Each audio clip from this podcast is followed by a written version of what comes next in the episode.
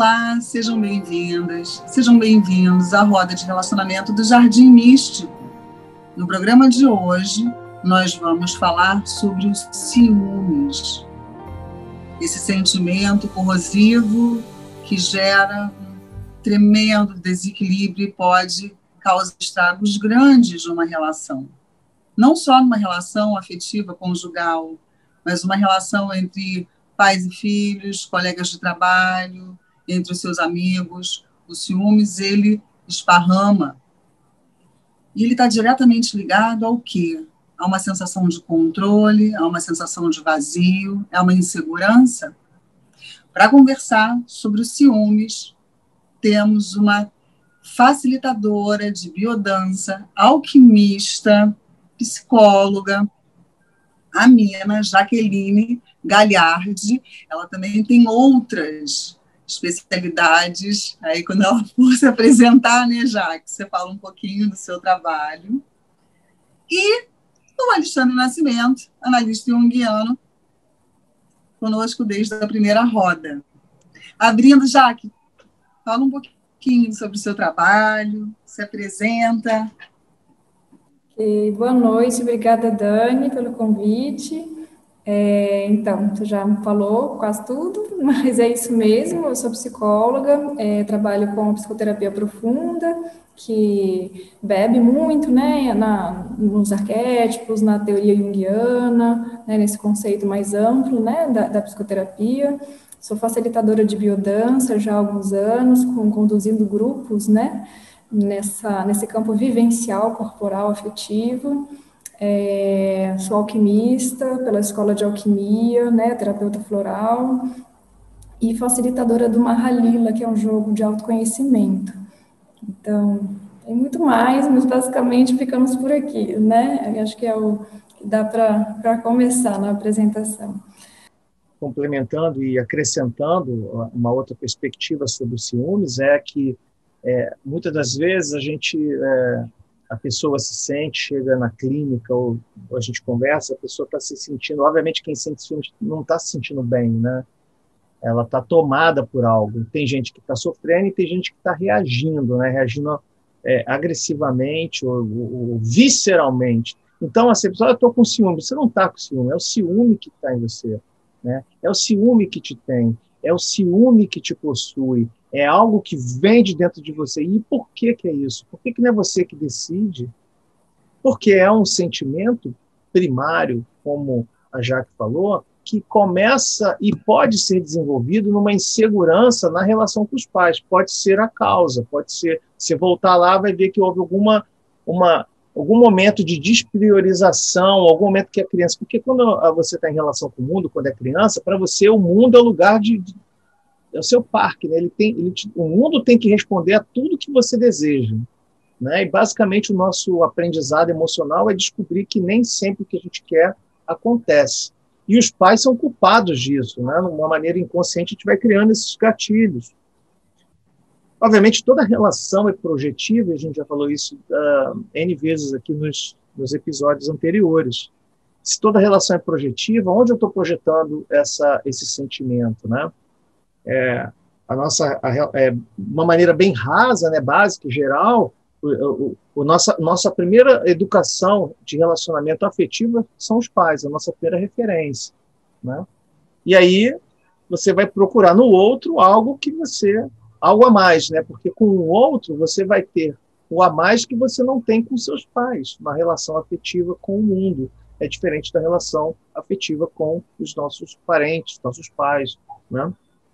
E, e obviamente, né, o sentimento de ciúme ele vai nascer na qualidade dessa relação. Se você relaciona com o mundo, é, é, é, se apoderando dele, se apoderando do objeto de desejo do outro, que o outro tem que cumprir um papel na sua vida, assim que você toma noção de que o outro tem independência, livre-arbítrio e pode não cumprir aquilo que está na sua expectativa, eu acho que aí abre a porta da dúvida, da insegurança, né?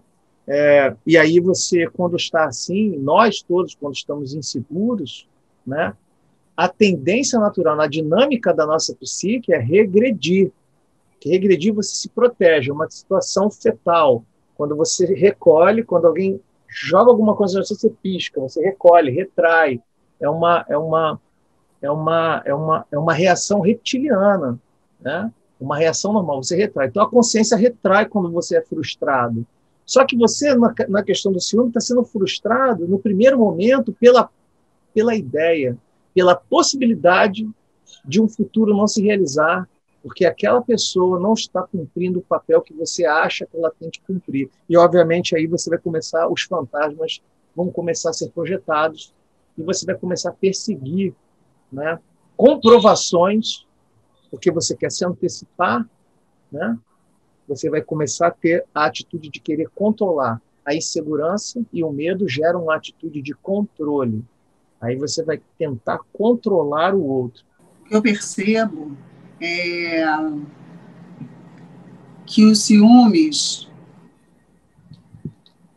pode ter uma origem cultural, assim, na educação, né? Em algum lugar alguém aprendeu que ter ciúmes é uma demonstração de amor.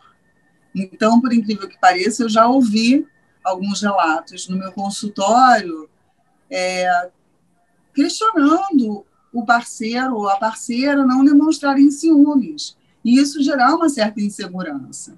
Tipo, eu não sei se ele gosta de mim ou, ou se ela gosta de mim, porque eles nunca demonstraram, ele nunca demonstrou, ela nunca demonstrou ciúmes. Para ela tá tudo bem, isso é muito chato, isso é muito ruim. Então, é, reitera a fala da mina sobre a tensão, né, um pouquinho de tensão ali na relação que o ciúmes provoca, mas que tem uma, uma informação que eu acho que ela é passada através das gerações. Né? Ter ciúmes é algo aceitável, normal e até mesmo uma demonstração de amor.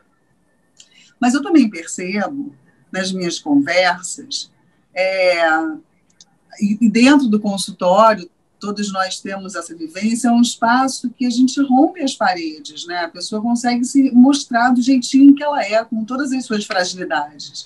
Então eu escuto, Dani, eu sei que está errado, mas eu olho o celular dele, eu, eu vigio, eu estou ali olhando, ele me diz uma coisa, mas no fundo é outra.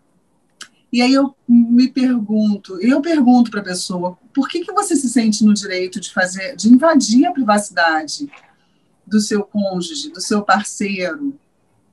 E como você faz isso ainda por cima se sentindo com razão? Porque a sensação que eu tenho é que a pessoa que está fazendo isso, ela está numa dor tão grande que ela ainda se dá razão de estar tá invadindo aquele espaço de grande privacidade do outro, sobre um assunto que não é do escopo dela.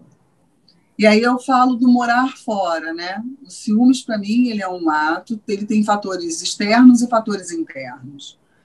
O fator externo é a pessoa te dar motivo para ter ciúmes. E aí é aquele momento que você tem que se perguntar: o que, que eu estou fazendo com essa pessoa que olha para o outro na rua, não tem um cuidado, um carinho comigo e me preservar de certos comentários ou de certas posturas.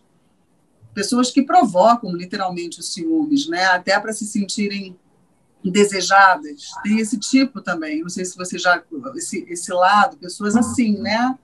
Que, que saem seduzindo os amigos, as amigas, né? E, e, e para ficar num lugar que eu, eu, eu, eu, é, não consigo entender muito bem. Quer dizer, eu consigo, mas eu consigo entender, mas é, é esse comportamento que me chama a atenção. Então, os ciúmes ele tem motivos externos e os motivos internos. E o que me preocupa são os motivos internos. São as heranças, o trauma, o transtorno de ansiedade, o consumo de álcool e drogas que amplifica na visão distorcida sobre um evento, lado persecutório, porque uma pessoa que está é, nutrida pela dor, pelos ciúmes, ela não está, essa pessoa não está lúcida, ela não tem a lucidez para uma avaliação é, sem ser como também está sendo dito aqui, esse mundo demais, esse mundo da ilusão, a pessoa está ali totalmente inebriada pelas suas dores, né? Então, eu me preocupo né, né, hoje com as pessoas que eu atendo, principalmente com os jovens, e quando eu digo jovens, são pessoas de 30 anos também, são pessoas é, novas na vida afetiva, que vivem as relações líquidas, Bauman, que estão aí controlando Instagram, mídias sociais e postura, e que isso parece que, que entrou num vórtice, um buraco que parece que não tem fim. Porque aí eu, eu pergunto, assim, como alquimista, e no caso a Mina também é alquimista, ela é também terapeuta do Joel Aleixo, também trabalha com os florais do Joel Aleixo, a gente sabe que a gente tem que ter um bel ali, uma segurança no caminhar da vida, um lugar de pertencimento e que tem força para encarar esses vazios. Mas, se a tua cabeça não ajuda, se a tua cabeça não está boa, se você não tem aqui, mesmo que você esteja seguro, mas se a, se a sua visão está muito intoxicada e distorcida, como é que faz? Como é que é esse processo? Como é que você faz, Amina, numa situação dessas? que a pessoa tá, não está conseguindo enxergar nada. É, a pessoa não está assim, enxergando. Assim, nesse torpor, primeira coisa que eu der é floral. Né? É. né? Primeira coisa é centrar a pessoa, porque não tem diálogo possível. Não adianta fazer né, um convite, ah, vamos viver o vazio, que a pessoa não vai, não vai. Né, não vai, né? Então precisa centrar ela, precisa colocar chão, né? Como você fala, assim, precisa trazer aqui para né, uma sustentação e um, um, apoio, isso é uma ferramenta maravilhosa, né? Porque os florais vão onde o argumento não chega, né?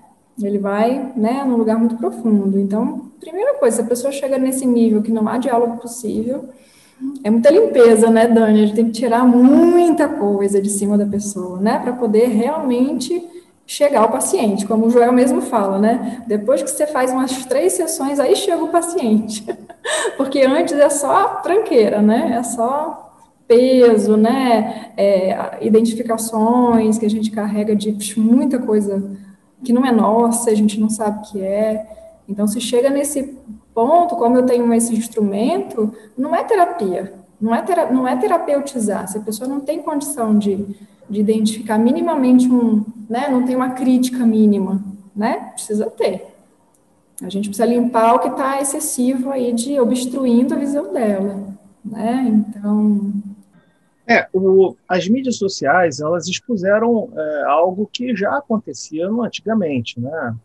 É, você é, você tem exposição da vida, né? Logo que deu o boom inicial de, de Instagram, de próprio Orkut, né? Orkut, depois é, Facebook, Instagram, é, Twitter, Instagram, você viu que todo mundo passou por aquela fase do é, é, tinha o Foursquare também, que você botava, dava check-in nos lugares que você ia, já começava ali o início de você ficar mapeado. Você ia num restaurante, você ficava batendo foto de comida.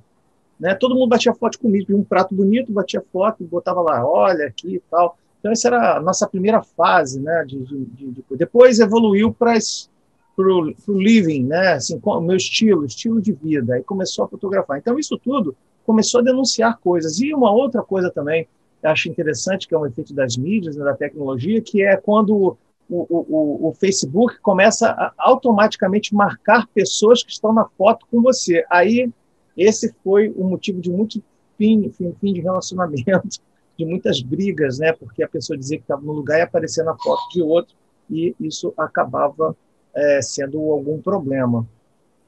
É, é, é óbvio. Gente, isso é inimaginável, né? É, Imagina. Pessoa Imagina, é. É uma, é, é, isso é inimaginável, né? Tipo, você saiu, você não está nem namorando, não está nem comprometido, nem comprometida, mas está em algum lugar. Alguém tira uma foto e compartilha aquele momento bacana. Pronto. Aí pronto, automaticamente. Eu, eu, não, eu, eu, não, eu não sou. Eu, eu, eu, eu sou analfabeta digital, eu não estou muito ligada nesse mundo todo tecnológico, eu não consigo nem imaginar eu sendo marcada espontaneamente numa foto. Mas provavelmente Facebook, já mas eu fico imaginando a proporção bíblica, né? Que a pessoa está em casa assistindo. Não, isso já deve ter acontecido com todos nós aqui. Aqui é que nunca deu problema de alguém falar assim, ah, te marcou tal. Mas uh, mas não precisa nem exatamente ser só os ciúmes do afeto, do afeto, né? Pode ser um amigo também que você não quis sair naquele final de semana com ele e de repente você aparece na rede social na festa de outro e ele não estava junto, tá? Então pode ser uhum. diversas coisas. Mas o que eu queria co contribuir com essa com essa parte, nessa questão que você falou das cobranças, né? É óbvio que o ciúmes, se ele for assumido, se a pessoa que está sofrendo assume que sente ciúmes, ela tira do outro a culpa. E nesse momento que eu estou combatendo, eu tenho que ter o alvo do meu combate e botar a culpa no outro. Você falou uma frase que, que eu uh, ouço bastante, apesar de não concordar, que o outro me provoca ciúmes. Essa é, é outra forma de botar a culpa no outro, quando eu trago para si. Se você sente ciúmes, minha amiga, se você está me ouvindo, se você sente ciúmes, a imaturidade está contigo. Porque se o outro faz algo que você não gosta, é só terminar com ele.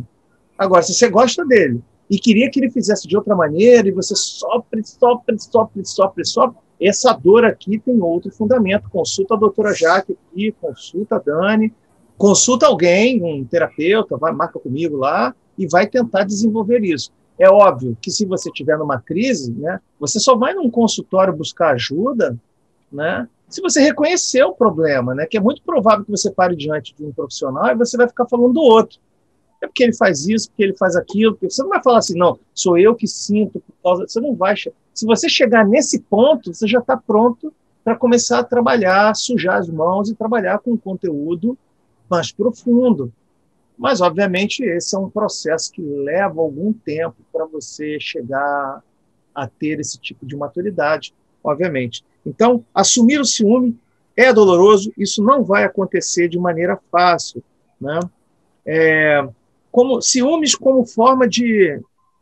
Eu já ouvi isso bastante também. Se não sente ciúmes é porque não gosta de mim. Essa é uma forma de controle inversa. Né? A pessoa tem uma autoestima elevada e acha que o outro tem que ficar babando ela, como os familiares fazem, né? ficar de amorzinho, ficar com atenção focada. Se a pessoa tiver uma vida própria, tiver outros círculos sociais, aí a pessoa se sente diminuída. E eu já passei, eu já passei por isso e conheço centenas de casos de pessoas, de mulheres, e aí no caso a maioria das mulheres, terminar relacionamento com o cara porque não se sentia valorizado. O quê? Porque o cara não sentia ciúmes. Porque a gente entende que essa, quando fala assim, ah, o outro causa ciúmes, eu entendo né? Que aí você fala, ah, um olhar. Hoje em dia eu acho que olhar não é nada, mas eu entendo naquela época assim, ah, um olhar pode causar. Mas por que, que o outro vai se sentir inseguro porque o outro olhou, entende? Até que a coisa se apresente de forma. Porque, porque, porque se sente desqualificado, porque acha é, mas, aí, mas a autoestima, esse problema é um, é um problema de autoestima do outro, da, da pessoa que sente ciúmes, e não do outro que está fazendo. Entendeu? Digamos mas esse programa você... é para a pessoa que sente ciúmes. Eu sei, esse meu amor, é mas, é mas a gente está tá tratando dela, a gente está tratando dessa pessoa, né? Para mostrar para ela, ampliar o campo de ação dela, para mostrar que existem certas áreas dela que podem ser aperfeiçoadas e ela viver uma vida melhor sem o tal dos ciúmes. Ela está tentando controlar a situação. Ela, ela é tomada de ciúmes porque ela se vê insegura em algo, em fundamento dela. E aí, como a ideia dela está sendo ameaçada, ela vai colocar o outro como culpado desse ciúmes. E tem gente que tem uma ótima solução para isso, termina. Para não sentir, não, ele me provoca muito ciúme, eu fico irritado, eu não gosto de perder meu controle, blá, blá, blá, e segue a vida. Existe essa possibilidade. Sim, o que me veio aqui, uma reflexão, que assim, claro que a gente sempre, né, o caminho de autoconhecimento é você, com você e suas estruturas. Mas, assim, a gente está falando de uma relação, e a gente sabe que, assim, as pessoas se atraem, né, para se encaixar nas suas sombras, né? Então, aquela pessoa que tem ciúmes, né, doentio, que isso é um padrão dela, né, é a dinâmica interna dela, ela provavelmente, ela vai, quem que ela vai atrair, né? Exatamente a pessoa que vai provocar o ciúme. O ciúme quer Exatamente. sair a pessoa que vai provocar os ciúmes, porque também eu já peguei um, um, um caso aqui que era bem isso. Ela, a, a, moça, não era minha paciente, a minha paciente era o rapaz, né? Agora, ele tinha um ciúmes assim, tipo, era exatamente isso, porque ela botava lá no Instagram, botava nas mídias sociais, é, fotos muito. É, é, sensuais dela, né? Como se ela tivesse é, chamando, né? Novas possibilidades amorosas para ela, né? Provocando. Oi. Provocando. Provocando, e ela provocava. Por que, que ela provocava? Porque tinha uma insegurança nela também, obviamente tinha uma insegurança nela, que é aquilo que você estava falando, Alexandre, né? É o inverso. Mas aí você falou assim, ah, a pessoa tem uma autoestima elevada. Não, a pessoa tem uma autoestima baixa também, porque Sim. ela também quer ficar, né, recebendo os elogios, né? Quer ficar sendo... É, é, é, como chama, como a gente diz, é alvo, né, de sedução, né, para ela se sentir valorizada. Isso não é uma autoestima alta, isso é uma autoestima baixa igualmente. Baixa, Os dois têm autoestima baixa, Os né? Então assim, baixa, a gente tem que entender que isso é uma relação, né? Só que assim, a pessoa que vai procurar, né, uma terapia ou algum processo de cura, de autoconhecimento, ela, ela vai tratar dela. Ponto final. Se o outro tem, né, também as suas baixa autoestima, essa é a questão dele. É isso que você falou, a pessoa tem que assumir, né, que assim, o ponto de transformação vai ser o ponto da dor. Se a dor for demasiada, ela vai soltar. Se ainda não chegou lá, né, ainda vai ficar colocando a culpa no outro, vai, vai para terapia para consertar o outro, né? Então vai ter esses dispositivos. Quando não, culpa, quando não culpa o terapeuta, né? quando não culpa o terapeuta. É. A pessoa desiste e fala que o terapeuta que não prestava. Exatamente. Então, assim, agora é muito, não é fácil, né? E são padrões muito arcaicos, né? A Dani, né, que trabalha aí também com os florais, sabe que a gente está falando, às vezes, de coisas assim que não é dessa, dessa, desse sistema, às vezes é de outros sistemas, né? Que a gente está é, passando adiante, né? E aquela energia está passando por nós, que é o nosso chamado também, mas é, assim, às vezes a gente tem que entender que não é a razão, ela não vai abarcar tudo, o argumento, né? Não é pela via. É, aí eu entro um pouquinho para falar da, da, biodança, Dani, né? Que você estava falando de, de, experiências com, com a vivência, né? Porque aí a biodança ela entra nesse campo vivencial, para a pessoa realmente sentir, né? um, um a experiência de, de você poder estar tá numa relação a partir de um outro lugar, né? Como que será que existe, né, esse outro lugar, essa outra referência, né? E assim não adianta que eu vou falar, eu vou te convencer de alguma coisa, tem que viver isso, tem que ser na prática. É, a minha experiência com casais na biodança não é boa, né? definitivamente. Eu já tive né? Não é que eu não tive, eu já tive, eu já aceitei. E assim, acabou com o meu grupo. assim, simplesmente foi assim, uma bomba atômica no meu grupo, não deu certo. Porque teve, aí, claro, né, um prato cheio para autoconhecimento, né, porque ali detonou, né, um, um campo de dor em muitas pessoas, né, a, a presença do casal, sabe? É, e um casal que, que se formou lá, né? Uma outra pessoa veio de fora e, e, conquistou, né? Uma pessoa de dentro, e aí o grupo todo se mobilizou, né? Acendeu os ciúmes de muitas pessoas, então mexeu na dor de muita gente, né? E é isso que eu que eu estava comentando até antes com vocês, né? É, a biodança é um campo onde a gente estimula o fortalecimento de si, né? Da sua identidade, né? Da sua autoestima, de você se nutrir. Enquanto a gente não está pronto, né, para para isso, né, para essa autoestima fortalecida, eu acho muito arriscado o casal estar tá junto. Porque você vai ficar no campo do outro, né? Você vai abrir um campo de crise maior do que o campo de, de fortalecimento, de, de, de, identidade. Então, eu escolho, a primeira pessoa faz o, o, grupo dela, né? Tem o momento dela, se fortalece, vive suas experiências, esquece, né? Que tem um parceiro. Vai, vai trazer tudo de bom que você né, descobre em você para casa depois, né?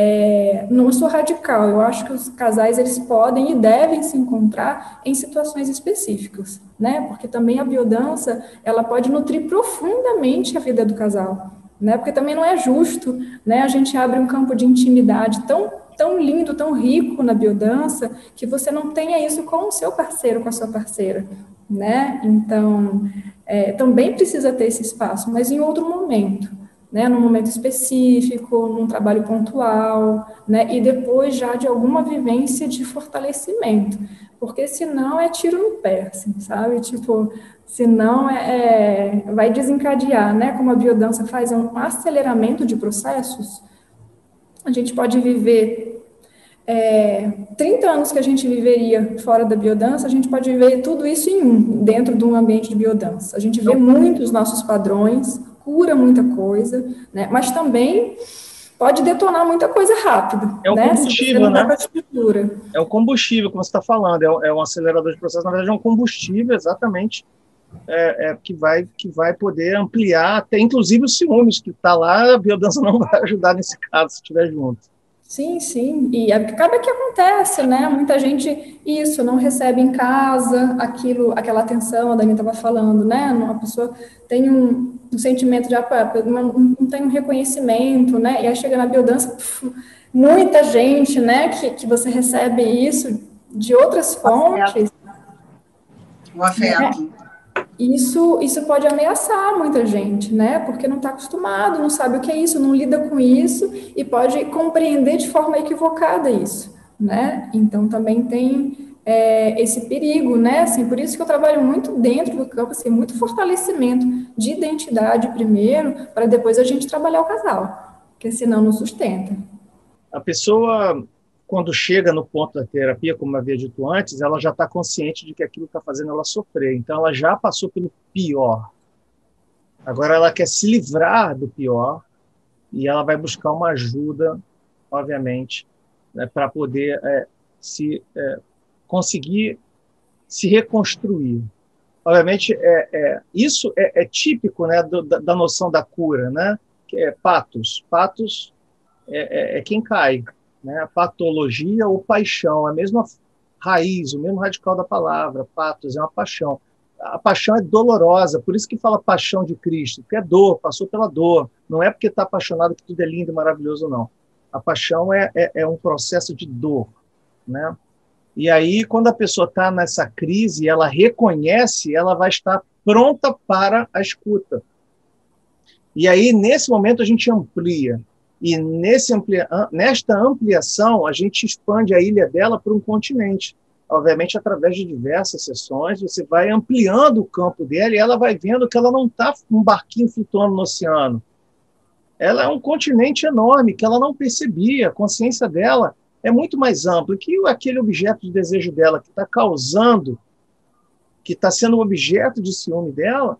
Ele é só um apenas uma fruta numa gigante árvore frutosa, com diversas opções e oportunidades e possibilidades, né? Porque quando a pessoa só vê que aquela única pessoa é a razão dela viver, a razão dela se apaixonar, a razão dela estar tá viva, já começa aí um processo de, de ciúme se instalando, porque qualquer ameaça que tenha nesse objeto de desejo vai se pode se desencadear um processo de ciúmes. E olha que esses ciúmes eles podem ser muito perigosos, porque a gente viu recentemente casos psicóticos desse tipo de ciúmes, né? A gente vê, na verdade, recentemente, mas vê todo ano, todos os meses, aparece nos noticiários o extremo dos ciúmes, né? Então, é obviamente, pelo menos na nossa clínica lá, quem estiver sofrendo com ciúmes e, e precisar de atendimento, é, obviamente a gente vai ter que arregaçar a manga e fazer um trabalho de médio prazo, não tem tempo para curar isso, depende do tempo de cada um, e é um processo de estruturação do ego. O ego precisa ser estruturante. Essa, essa é a mensagem. Ele precisa ser munido de, de, de, de capacidade de lidar com, esse, com esses sentimentos. Basicamente, esse é o trabalho que a gente faz na nossa clínica. Que quem está na dor não, não deve mais reagir. E a coisa mais difícil é você conseguir parar na dor, parar mesmo, sabe? Parar para o vórtice, é meio que para o mundo que eu quero descer, sabe? Para, espera um pouco, sossega. Esse final de semana eu passei o final de semana conversando, na verdade, sábado, durante o dia inteiro, com uma cliente muito querida minha, linda, que estava muito chateada, porque o namorado estava pesquisando uma outra mulher bonitona, gostosona, e tal. E ela dizia assim: por que, que ele está pesquisando outra mulher? O que, que faz ele olhar para outra mulher, Dani? O, por quê? Será que eu converso com ele? Dani, joga para mim no tarô, vê se, qual é a intenção dele em relação a ela.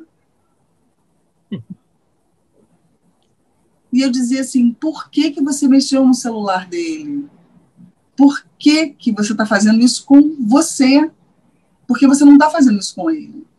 E eu perguntei para ela: ele te dá algum motivo para você desconfiar dele? Ela me disse: não, mas eu sinto. Eu disse: você sente que você precisa procurar algum motivo para justificar esse vazio?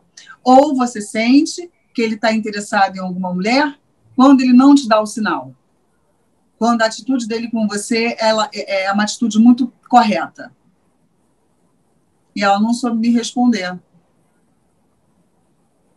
Garantias, né? A palavra que me vem, assim, é, é, a pessoa precisa de garantias o tempo inteiro, né? Que o outro a ama exclusivamente, né? De novo, né? Por que que tá procurando mulher? Por que que falta em mim? Então, eu não sou perfeita, né? Então, assim, pode faltar, né? Então, assim, existe uma falta básica em mim que eu não consigo suprir. Então, essa coisa da exclusividade é muito forte, né? Eu acho que, assim, a minha dica para qualquer pessoa que veio para fazer trabalho terapêutico, qualquer tipo, de verdade, é, meu, encara a dor.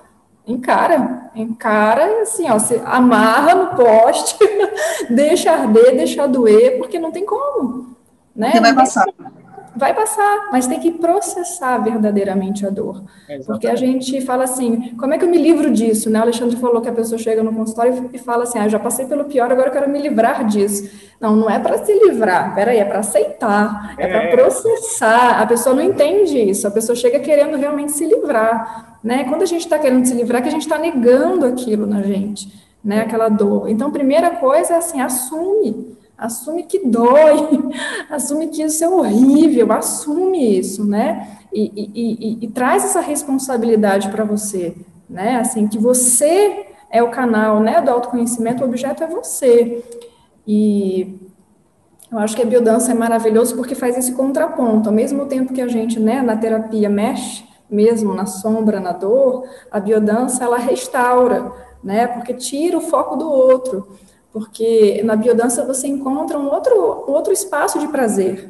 Você fala, uau, né, eu posso sentir prazer, pode ver coisas boas, maravilhosas na minha vida que não depende dessa relação, né? A gente vai ampliando, né, as possibilidades de, de, de, de se sentir nutrido, que não exclusivamente ali naquela relação. Então, você vai tirando peso, né, daquela, né, de onde vem aquela fonte de ciúmes, e vai te nutrindo, e você vai vendo que isso vem de você, que está dentro. Então, assim, ao mesmo tempo que você está ganhando, né, em, em, identidade, em reforço de quem você é, é, se né, o nível do ciúmes é patológico, tem que fazer os dois processos, tem que fazer terapia, né, e tem que fazer algo que te sustenta num novo lugar, numa nova referência, né, que te nutra verdadeiramente. Porque também ficar só olhando, né, para a dor, eu também já não acho que é legal, né? Porque senão você fica reforçando a falta, né? E não vai buscar um caminho de, de uma nova referência. Então, acho que não é complexo, não é, não é simples, né? O negócio é complexo, mas são caminhos que se complementam, né? Um caminho para expandir. Por exemplo, uhum. Nutrição, desculpa. Não, é isso, só de, de fechar, né? Assim, de um caminho de nutrição e, ao mesmo tempo, um caminho de coragem. Um caminho de coragem de, de encarar o bicho, né? A falta. Quando é, me perguntam, né? É, do mesmo jeito que, que, que nós temos que. Uh, quando, quando a gente está estudando, né, a gente tem que lidar com a fórmula e aprender a lidar com as variáveis, com as constantes, com os elementos para fazer as contas, para conseguir resultados, né? A matéria emocional, ela é também assim, ela, ela, ela é feita, mas é, você tem que aprender a lidar, mas não se afastando. O movimento ideal é se afasta. Mas não, para você lidar, você vai ter, porque quando você se afasta, aquilo vai voltar de alguma forma, parece que aquilo vai te perseguindo e vai aparecer. Né? Tinha uma pedra no meio do caminho, né? no meio do caminho tinha uma pedra, mais ou menos essa coisa, você fugir. Então, você precisa, é como, como, como a Jaque falou, a Dani também falaram, você precisa reconhecer que há o problema para você poder aceitar e digerir. É isso aí que a, que a Jaque acabou de falar. Você tem que digerir a coisa, ficar com a coisa dolorida. Até na arte marcial é assim. Você aprende a tomar soco, né? Como que eu aguento um soco? Tomando soco, porque você cria o tal do calejamento. Você aprende a lidar e aquilo deixa de doer. Você não se livra, você aprende a lidar com a coisa. Tem aquele ditado que diz assim: cuca fresca, vai esfriar a cabeça? Eu diria hoje: quem está vivendo um momento muito difícil, que não está dando conta de tudo que está sentindo, que está sendo absorvida ou absorvido por um ciúmes, para, vai dar um mergulho, vai para uma cachoeira, vai para o mar, vai para dentro, debaixo do chuveiro, ou faça um escalda-pé, mas entre em contato com o elemento água, para que pelo menos isso se torne uma coisa mais fluida dentro de você. Porque no momento que você começar um processo terapêutico, uma biodança, ou qualquer atividade que possa te trazer um esclarecimento, o processo ele não é imediato, mas eu acho que existem coisas que você pode fazer que vão te trazer um retorno imediato. Sair desse conflito, encontrar outras pessoas para arejar e bater um papo, é, entrar na água e ter uma prática aí gostosa desse mundo da sinergia, o contato com a natureza. Controla, não pega no celular do parceiro. Nossa, não pega no celular do parceiro. Usa uma camisa de força, usa uma camisa de força, vai dormir, não pega Porque, no celular. Assim, né, o que a gente procura, a gente acha, né? A gente só vê aquilo que existe dentro. Então, assim, a gente vai achar, com certeza a gente vai achar, mesmo é, que não seja nada, mas a gente vai criar né, uma história isso, em cima do que a gente achar. Meu norte é assim: bateu na tua porta, é seu. Para que, que isso veio para você crescer? Onde você precisa crescer com isso, sabe? Se esse, esse né, namorado está fazendo ela sofrer e está destruindo né, alguma ilusão de que ela é exclusiva, né? Ela tem que se perguntar no que, que aquilo está batendo na porta dela para o autocrescimento dela, para o autoconhecimento. Quer continuar na relação, né? Tem que se perguntar para quê? Para que que isso veio para você? Porque tudo, meu norte sempre é esse. Tudo que acontece na nossa vida, a vida é a maior terapeuta. Se a gente tiver, né, com olho, né, de ver a gente vai ver oportunidade, oportunidade de crescimento e de autoconhecimento o tempo inteiro. Por que, que isso está acontecendo comigo? O que, que eu não vi? Qual é a dor que ele está me trazendo?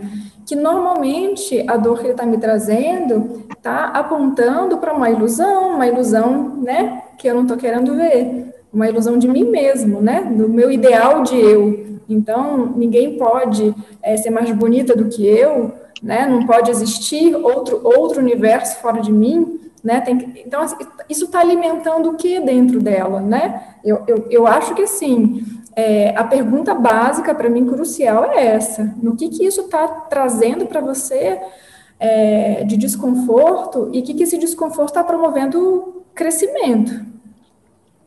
Está no limite que você consegue sustentar, continua. Senão, você está passando né, do teu limite, que isso já está demais para você. É isso que vocês estão falando. Sempre tem uma saída, a saída do, do término da relação, né? Desde que isso seja uma fuga, né? Para não olhar para o crescimento interior. A gente cobra do outro uma garantia, né? De que, o, que de novo, voltando para minha fala inicial, de que a minha falta básica não vai ser revelada então, ele precisa o tempo inteiro estar tá me falando ou estar tá demonstrando né, que eu sou o centro, que eu sou importante. Isso é uma insegurança básica, mesmo com relação de pais e filhos, de chefe, de amigos. É a mesma dinâmica. Eu não tenho nada a acrescentar fora disso. Você tem, Alexandre? Não, basicamente é isso, obviamente mudando a qualidade dos afetos, mãe, pai, que não tem uma relação é, é, libertadora, né? ela, ela, é, os pais vão estar se projetando nos filhos e, e, obviamente, projetando seus medos, né? Enfim, é projeção e, e, e, medo de perder o controle. A pessoa acha que é, o outro não vai ser capaz de lidar com aquilo, obviamente, o ciúmes vai acontecer ali. É, eu concordo com a Jaque, é, o, o, a dinâmica é exatamente a mesma, só muda é, o cenário. Eu vou acrescentar um pouquinho diferente, vou dizer assim, a dinâmica terapêutica pode ser a mesma, mas eu vou dizer, óbvio, né, o comportamento é, numa relação conjugal é diferente do comportamento numa relação em família, que é diferente de um comportamento da relação profissional, né? No, no trabalho, por exemplo, o ciúmes no trabalho ele é muito ruim também, como nos outros casos, sendo que você não, não necessariamente tem a, a tranquilidade, a, a, de chegar e falar abertamente sobre tudo que está incomodando, porque você está num ambiente corporativo, é, ou você está num lugar, numa empresa, tem que ter muita delicadeza e jogo de cintura. Então, nesse caso, eu diria assim, procura não é, procura pedir ajuda, buscar ajuda, ter alguém para você poder tratar especificamente desse sentimento de inadequação. E eu digo que, é, no caso do ciúmes de trabalho, para mim é parecido com o medo. A pessoa precisa se qualificar. Então, olha no outro aquilo que você gostaria de estar fazendo e que você não está. De repente, ter uma relação melhor com os colegas de trabalho, de repente, você está defasado em alguma área de conhecimento, conteúdo que você precisa investir e muitas vezes é, o, o, a, a, procrastinação, a autossabotagem ingessam também, né? Começam a vir aquelas espadas do tarô, sabe? Que a pessoa está ali sentada com muitas espadas e no, no, tem uma hora que de repente ela não consegue nem mais levantar porque está com ciúmes do coleguinha, não está tão qualificado quanto, não correu atrás de ter boas relações. Então eu, eu diria assim, olha por prioridade, organiza uma estratégia para que você possa chegar um pouco mais leve, ter uma postura mais amistosa, simpática, porque já muda a energia, né? Coisas que energia muda. O problema, o campo emocional, mental, leva um tempo, mas trabalhe a sua energia com consciência. Senão tudo fica muito difícil, né? E nas relações afetivas, é, é, o melhor caminho é sempre a transparência, eu acho, a verdade, porque a gente não pode viver com medo de falar para o nosso amiguinho ali, para o nosso colega, que a gente está com ciúmes, que a gente está frágil, que a gente tem que segura nem, nem que a gente escute que a gente realmente precisa de ajuda e tal. Estou dizendo de uma forma ampla, porque eu vejo que essas relações das pessoas que disfarçam elas não querem se expor na relação, mas elas estão até o último fio de cabelo na relação. Como é que você pode estar e não estar? Faz sentido isso que eu falei para vocês, de alguma forma? Sim, eu acho que é uma boa chamada de atenção mesmo, é, Dani, que por mais que a dinâmica seja a mesma, é, interna, né, interior, a forma como você vai abordar ela é diferente, de, dependendo é. de cada cenário, obviamente de cada é, relação, né? E então acho que tem que tomar esse cuidado mesmo. Você tem, se você está num campo de intimidade, de abrir realmente, né, um diálogo mais profundo, ok, existe um caminho com teu par ou com a tua família. Eu acho que né, você tem um, um campo. No trabalho já é, é outra história, né? A gente tem outros limites, né? Então acho que cuidar mesmo né, da exposição, né, dessa alma. Agora, eu me lembrei de uma coisa, assim, para complementar a dica, né? Essa é uma dica que eu sempre, volta e meia, eu dou aqui no meu consultório. Isso também é base da biodança, que faz parte de um processo de cura, assim. É, a comunicação, ela é fundamental, né? A gente é, não, não colocar essa coisa no outro, né? Não carregar no outro. Fala do que você está sentindo. Oi, eu me senti insegura né? Não fala assim, você está fazendo isso, você está fazendo aquilo, né? Você não sabe o que a pessoa está fazendo, qual é o motivo. A princípio você não sabe. Fala do que que você está sentindo. Na hora que você fala assim, eu estou me sentindo insegura, quando você olha para outras mulheres, eu me sinto insegura, você está falando de você. Na hora que você está falando de você num lugar de vulnerabilidade, é uma outra qualidade de comunicação e de abertura. Todo mundo se desarma, não fica um apontando, acaba a guerra ali, né? Porque a gente, você vai sensibilizar e inspirar o outro a também falar mais profundamente dele. Então, assim, dica básica, né? Comunicação não violenta. Fala de você, fala, fala do que, que você está sentindo, nunca fale do outro do que, que ele está fazendo, mas o que você está sentindo a partir do que o outro está fazendo. Né? Eu acho que isso é fundamental e assim gera um campo de cura, de consciência muito grande. Muito bom, muito bom. Comunicação violenta, né? Conversa, não violenta, é conversar e, e a, aprender a ouvir, né?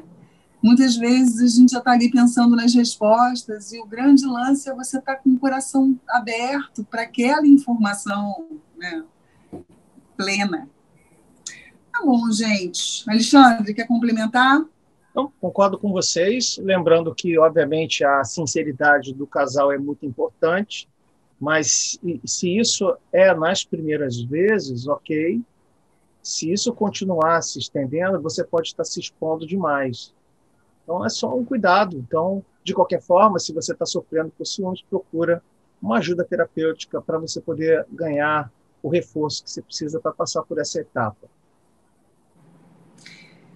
Eu queria fechar o programa com a Amina. Eu sei que você já falou do, do Marila, Marhalila, mas eu queria que você falasse mais, porque eu já vi que tem aqui para comprar, para quem quiser comprar, para quem quiser investir, para quem buscar um curso para estudar, né? Você, você se tornou facilitadora de Marhalila. Fala um pouquinho sobre a Marhalila para Mahalila, Mahalila pode ser de uso pessoal, não pode, assim, de... Pode, de, pode. De uma é. ferramenta de autoconhecimento. Hum. Sim, tem, tem alguns cursos, né, é, tem algumas pessoas que dão, é, então, né, se tiver, se quiserem, eu posso indicar o curso que eu fiz, né, é importante, né, a gente ter, não só comprar o, o existe uma, uma versão que é, você pode comprar, você pode ter acesso, mas é importante fazer um curso de formação, né? Para realmente você ter experiência, né? Não só a teoria, mas para você viver o Mahalila. O Mahalila é um jogo é, de autoconhecimento, a origem dele é védica, tem 5 mil anos, é, a, e veio como um desejo dos rishis, né, os sábios hindus, de é, entenderem o mundo da dualidade entenderem qual é a dinâmica do mundo de Maia, né? Eles queriam entender qual, como que funcionava, né? O ser humano aqui nesse plano da dualidade. E, então eles foram para a montanha, né? Para o Himalaia, ficaram alguns anos meditando. E a inspiração do jogo veio, né? E veio em diversos pontos, mais ou menos ali pela Índia, né? Com algumas é, é, aparições, vamos dizer assim, em outros lugares um pouco mais distantes, mas ali e uma variação muito é, pequena da estrutura. Então a gente vê que realmente foi uma inspiração. O jogo veio, né, como um chamado de, de, de trazer luz mesmo, né? É, e ali você vai com uma, uma para entrar numa Halila, você tem que ter um desafio. Você entra assim, hoje qual é o maior desafio da minha vida? E pode ser em qualquer área, setor da vida, né? tem que, tem que trazer essa, esse lugar assim onde está te friccionando mais na alma, né? Onde você não está conseguindo andar. E a gente coloca a questão no jogo. É um jogo de campo. A, a, sincronicidade ela acontece ali no momento do jogo, né? Então assim não é um jogo que vai te trazer conhecimento racional ou, é, ah, eu já sei disso, né, mas eu não sei o que fazer com isso. Normalmente as pessoas falam, né, ah, eu já sei qual é o meu problema, mas eu não sei o que fazer com isso. O Mahalila, ele não vai nesse lugar.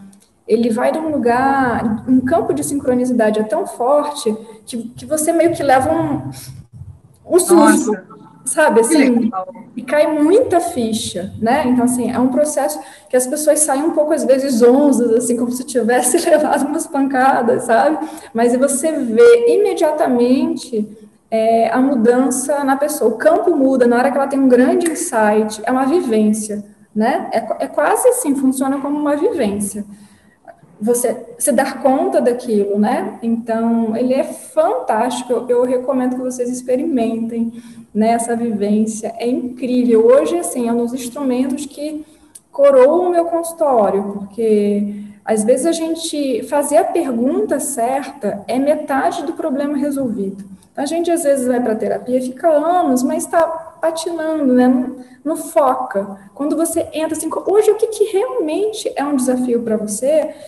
Às vezes você passa uma hora, duas horas, um dia, né, pensando nisso. Não é fácil chegar na pergunta, né? E se você chega na pergunta, metade do caminho já está andado. Você Olha, foca a, o seu investimento na pergunta, né? Então, assim, todo o seu ser vai ali achar a resposta daquilo. Então, o campo traz é maravilhoso. Assim, eu, eu, eu tô assim, apaixonadíssima pelo Mahalila. E ele, quem tem experiência, assim, eu tenho muitos pacientes que já fizeram de um tudo nessa vida, né? E assim, hum. já chegam naquele ponto assim, meio de, de descrença. Ai, que. Ai, sério, mais uma coisa, né? E aí eu falo do Mahalila e as pessoas vêm depois de né, algumas resistências, e eu já ouvi dessas pessoas falando assim, nossa, foi o dia de maior consciência da minha vida. Olha! Né? É, dessas pessoas super resistentes. Então, assim, realmente não é mais alguma coisa, é, é algo realmente que foca e muda a consciência. E é isso, então, vou fechar a roda. Muito obrigada por essa expansão. Obrigada, Mina, pela sua presença. Muito boa essa troca, muito leve, muito positiva. Alexandre, obrigada. Um grande beijo. Se você gostou do programa, curte, compartilha. É, se você conhece alguém que esteja passando por um por esse momento, né, sendo dominado aí por um ciúmes, por um controle, um desequilíbrio, quem sabe compartilha. Esse é meu gato, Runas, participação especial sempre na roda. É isso, gente. Muito obrigado. Um grande beijo. Até a próxima. Valeu!